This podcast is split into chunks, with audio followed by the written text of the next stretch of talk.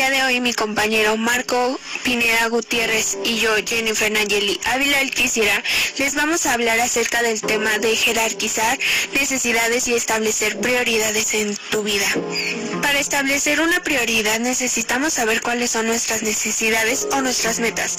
Dependiendo de esto es cuando viene la parte de separar lo que realmente es vital para lograrlo y lo que no. Esto se refiere a lo que es fundamental o las cosas más importantes para lograrlo y lo que no, lo que realmente es un estorbo o un obstáculo para lograrlas. Para esto podemos tener en cuenta la pirámide de Maslow, que nos jerarquiza las necesidades de la siguiente forma. 1. Autorrelación. Es la moralidad, creatividad, espontaneidad, falta de prejuicio, aceptación de hechos, resolución de problemas. En segundo lugar tenemos el reconocimiento, autorreconocimiento, confianza, respeto y éxito.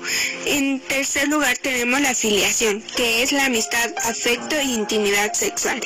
En cuarto lugar tenemos la seguridad, que es seguridad física, de empleo, de recursos, moral, familiar, de salud y de propiedad privada.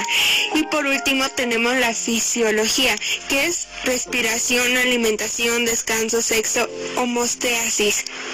En esta pirámide pone primero las necesidades humanas y de ahí se va desempeñando con base a las demás necesidades que nuestro cuerpo o nosotros llegamos a adquirir o a obtener mediante vamos creciendo.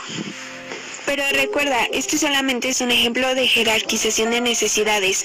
Tú puedes hacer tu pirámide de jerarquización dependiendo de las necesidades que tú vayas teniendo a lo largo de toda tu vida.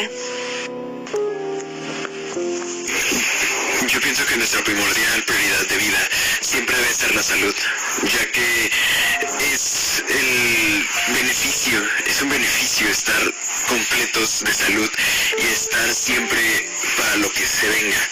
Nuestra segunda prioridad yo creo que es el bienestar económico que nosotros tenemos en casa, ya que muchas veces este nos puede ayudar a salir de problemas o sabes que quiero, hoy quiero que coma rico, entonces voy a comprar muchas cosas. Y cuando se tiene se puede, pero si no, pues se limita uno.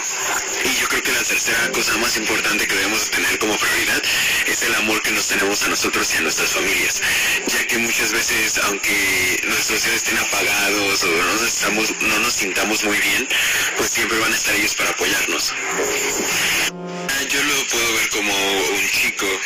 16 años y claro, mis prioridades siempre van a ser esas, ¿no? O al menos yo así lo puedo ver. Pero los papeles cambian cuando tú eres padre de familia, ¿no? Cuando tú eres alguien que se debe de encargar de unas personas. Por ejemplo, si te pones del lado de los papás, tu prioridad siempre van a ser tus hijos, ¿no? O tu pareja, si es que no tienes hijos por X o Y razón. Estar al pendiente de la salud de alguien, para ti esa va a ser tu prioridad. Entonces tienes que ver por el lado de los gastos, por el lado de su salud, por el lado de todo lo que se te pueda imaginar en la cabeza. Ahora, claro, los papás no son los únicos que tienen prioridades. Las prioridades también las tienen los señores que cuidan a los bebés recién nacidos. De, ¿sabes qué? No puedo meterle más comida porque se me puede ahogar. O en las, en las guarderías o los kinders, el niño tiene que aprender esto, el niño tiene que ser consciente de lo que está haciendo. Esa es su prioridad, enseñar. Y esa es, yo creo que, una de las máximas prioridades que te puedes llevar, ¿no?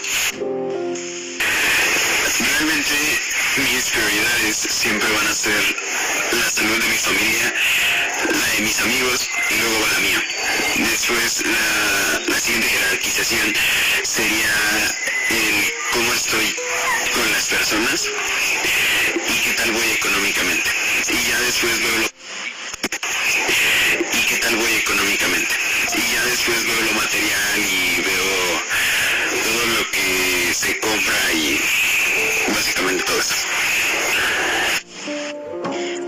esto ha sido todo de nuestra parte. Ojalá les haya gustado este pequeño segmento. Y si tienen alguna duda o pregunta, pueden hacérnosla saber. Y muchas gracias por escucharnos.